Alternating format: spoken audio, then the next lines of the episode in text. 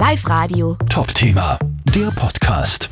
Eine Woche lang waren sie im Erdbebengebiet in der Türkei, um dort Menschenleben zu retten. Die Rettungshundeführer von der Freiwilligen Feuerwehr Traun, Markus Gruber mit seiner Hündin Boom und Gerald Schmidberger mit seinem Suchhund Action. Bei mir am Telefon ist jetzt der Markus Gruber. Wie geht's euch denn jetzt? Ihr habt ja gestern Mittag den Einsatz offiziell beendet, haben wir gelesen, äh, haben wir gehört auch auf eurem Blog. Ähm, wo seid ihr jetzt? Wie geht's euch jetzt? Ja, wir sind jetzt in Adana. Das ist auch dann gleichzeitig äh, die Stadt, wo wir dann wieder retour fliegen. Befinden uns gerade jetzt einem Hotel, das äh, für uns organisiert wurde, für den, das ganze Kontingent und äh, haben gestern am Abend erstmals gemeinsam ein richtiges Abendessen genießen können. Das ist jetzt schon mal wieder mal was anderes in einer anderen Atmosphäre hier gemeinsam wieder am Abend zu verbringen. Mhm. Eine Woche lang habt ihr mit euren Suchhunden nach Überlebenden in den Trümmern gesucht. Ähm, wie viele Menschen habt ihr denn finden und, und retten können? Wie war das in der letzten Woche?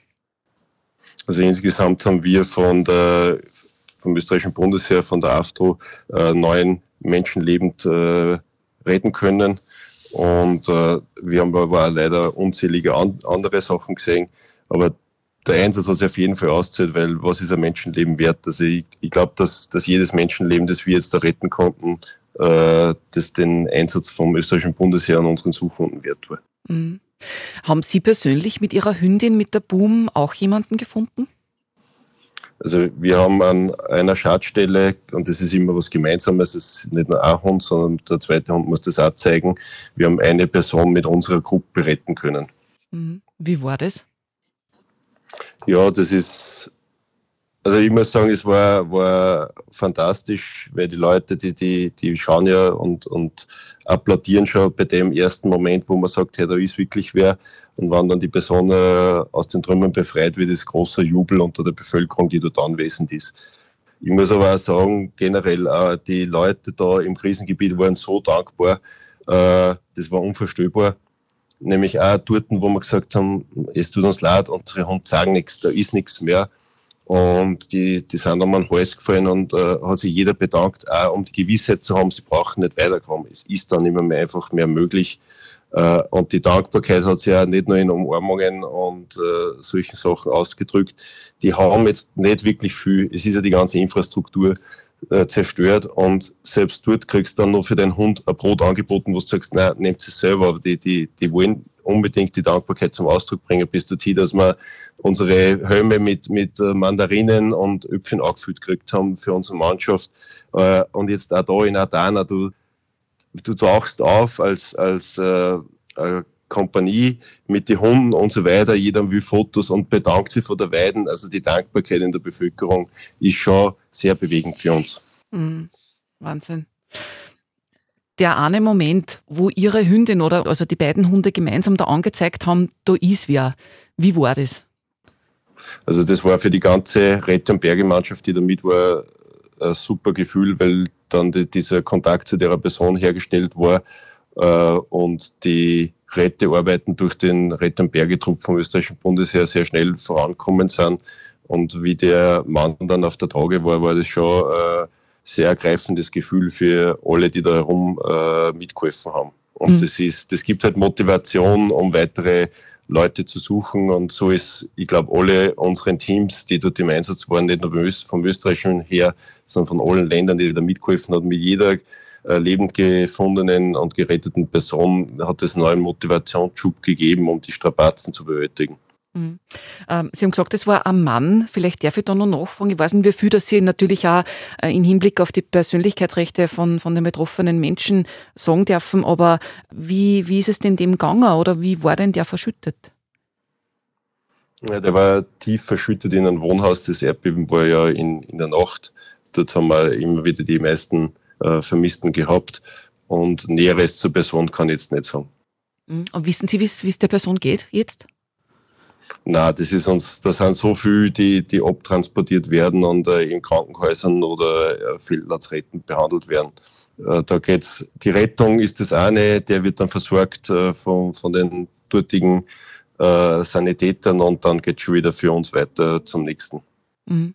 Aber der war tief verschüttet. Helfen Sie dann eigentlich auch beim Ausgraben oder ist das für Sie ist wirklich der Job, das anzuzeigen und zu finden? ja, der, die Hauptaufgabe ist, äh, das zu finden. Wenn eine helfende Hand benötigt wird, dann gehen wir natürlich äh, zur Hand. Äh, aber ansonsten schauen wir, dass die Hunde wieder zur Ruhe kommen in der Zeit, wo sie nicht arbeiten und äh, suchen uns ein ruhiges Platz für, für die Hunde, um für den nächsten Einsatz wieder äh, ausgerastet zu sein. Mhm. War die Person bei Bewusstsein? Also hat die das mitbekommen, dass ja. sie jetzt. Mhm. Ich habe es nur von der Weiden gesehen, wie es übertragen worden ist. Jetzt kann ich nicht sagen, wie das dort war, wie die Person dann ausgezogen worden ist. Das, das müssen Sie sich vorstellen, wenn da ein fünf-, sechsstöckiges Haus zusammenfällt, wie groß das, das dann so ein Trümmerhaufen ist. Und wir waren mit dem, zu dem Zeitpunkt dann mit den Hunden einfach in, in der Ruhestelle und haben von der Weiten gesehen, wie die Person dann übertragen worden ist. Außerdem war es finster, es war in der Nacht. Also da ist sowieso nochmal was anderes. Mhm.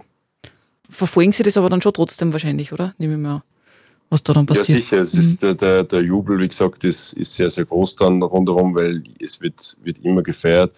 Es ist aber auch die Enttäuschung dann groß, wenn man dann draufkommt, dass äh, die, die Person halt dann äh, nicht mehr, mehr gerettet werden hatte können, weil in, in der Zwischenzeit vielleicht was anderes passiert ist. Ja. Also wir haben ja mit sehr vielen Nachbeben auch zum Kämpfen gehabt. Das Stärkste, das wir zum Glück nur im, also unsere Gruppe im, im Lager erfahren haben, war 4,4. Äh, andere Kollegen vom österreichischen Bundesheer waren gerade im, im Einsatz mit anderen Hunde draußen. Also die haben das direkt vor Ort dann zum Spüren bekommen, was einmal 4,4 hast. Also da will man gar nicht vorstellen, wie das dann äh, mit 7,9 oder 7,8 auf der Richterskala ist. Mhm. Wie fühlt sich das an? Was ist da passiert? Boah, das war ein ungutes Gefühl äh, im ersten Moment. Äh, wir waren im Zelt, also kann nicht wirklich was passieren, aber das war, war fast zwei Minuten lang, hat man das immer wieder gespielt und auch beim, beim Wasser, das da am Tisch gestanden ist, hat man gesehen, wie das nach wie vor äh, da vibriert. Und der erste Gedanke war aber von uns alle, die im Zelt waren, wie geht es unsere Kameraden draußen mit den anderen Hunden? Hoffentlich ist eh nichts passiert. Und da haben wir ziemlich schnell, zum Glück äh, hat die Infrastruktur äh, dort funktioniert, übers Handy dann die Info gekriegt, dass, dass es äh, dass nichts gegeben hat und dass die gesund äh, heraus sind. Mhm. Wie gefährlich war das überhaupt für euch, der ganze Einsatz mit den Nachbeben? Man hat auch gehört von, äh, ja, dass es da halt auch militärische Unruhen dann auch gegeben hat und teilweise die Helfer beschützt werden haben müssen vom Heer. War das gefährlich für euch auch? Also ich, wir haben ehrlich gesagt nicht das Gefühl gehabt, dass äh, es gefährlich war jetzt in, in dem Sinn äh, zum, zum beschützt werden. Äh, wir haben uns jederzeit sicher gefühlt und äh, den Risiken generell äh, in einem Erdbebengebiet mit den Nachbeben sind wir uns alle bewusst und für das äh, sind wir ausgebildet, was passiert, wenn bei Nachbeben was zu tun ist. Mhm. Sie haben vorher schon angesprochen, es waren lange Tage, es waren anstrengende Einsätze. Ähm, wie lange sucht man da und unter welchen Bedingungen auch? Wie kann man sich das vorstellen? Ja, so ein Schichtbetrieb wird eingerichtet. Das heißt, äh, eine Gruppe, so eine Rettenberg-Gruppe, die aus zwei Hunden ergänzt wird, zwei Hundeführern, äh, äh, arbeitet circa 16 Stunden, hat dann 8 Stunden Pause und so dreht sich halt das Radl weiter. Und in diesen 16 Stunden ist man halt dann im, im Einsatzgebiet und in die 8 Stunden hat man dann Zeit, außerhalb vom Einsatzgebiet in den Lager sich auszuruhen Verpflegung ist überall gesichert, also genauso im Einsatzgebiet in der Stadt gewesen wie äh, hier oben, genauso wie die ganze veterinärmedizinische und humanmedizinische äh, Versorgung. Es ist alles da. Also wird, das Bundesheer ist wirklich top ausgerüstet für diese Einsätze. Mhm. Wobei wir gesehen haben, bei euch am Blog, dass sie ja leider äh, ihre Schäferhündin verletzt hat beim Sucheinsatz. Was, was ist da passiert? Ja, das war uns bewusst, äh, dass das gefährlich ist. Da liegen die Fenster umeinander und genauso Fenster ist leider waagrecht gelegen und da ist anscheinend reingesprungen.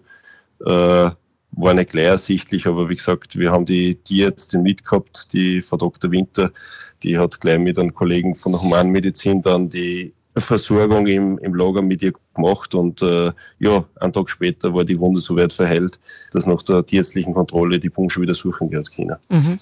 Ja, Wahnsinn. Wie ist das eigentlich für die Hunde? Ist das für die wie ein Spiel? Also macht ihnen das Spaß oder ist das schon wirklich eine Arbeit? Also für Hunde ist der Einsatz äh, nichts anderes wie ein Training, es ist ein Spiel. Sie suchen ja nach verschütteten Personen äh, und erwarten dann, wenn sie es gefunden haben, eine Belohnung.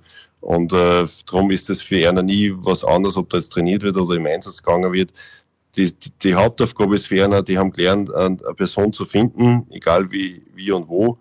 Und wenn ich die dann gefunden habe, dann bin ich so lange, bis das mein Herrli da ist und äh, mal Bestätigung gibt und dann äh, ist die Arbeit für den Hund getan. Und das ist drum, der, der Hund kennt natürlich den Adrenalinausstoß von uns, der merkt schon, dass er vielleicht ein wenig was anderes ist, aber den Job erledigt er so und so. Mhm. Wie geht's der Boom jetzt? Dem Pratzal?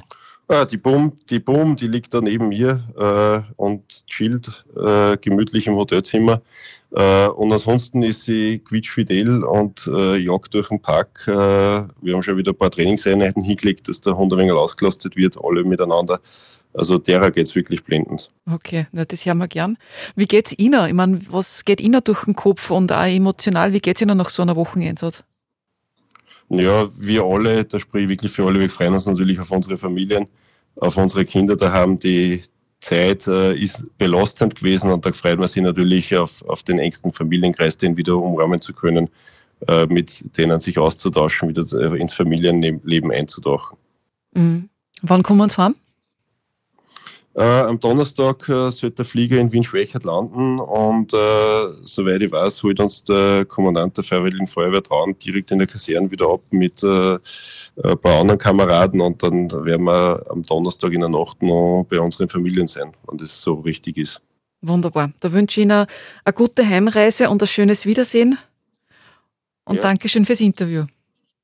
Ja, gerne. Ich freue mich auch wieder, wenn wir wieder in Oberösterreich daheim sind. Live Radio. Top Thema, der Podcast.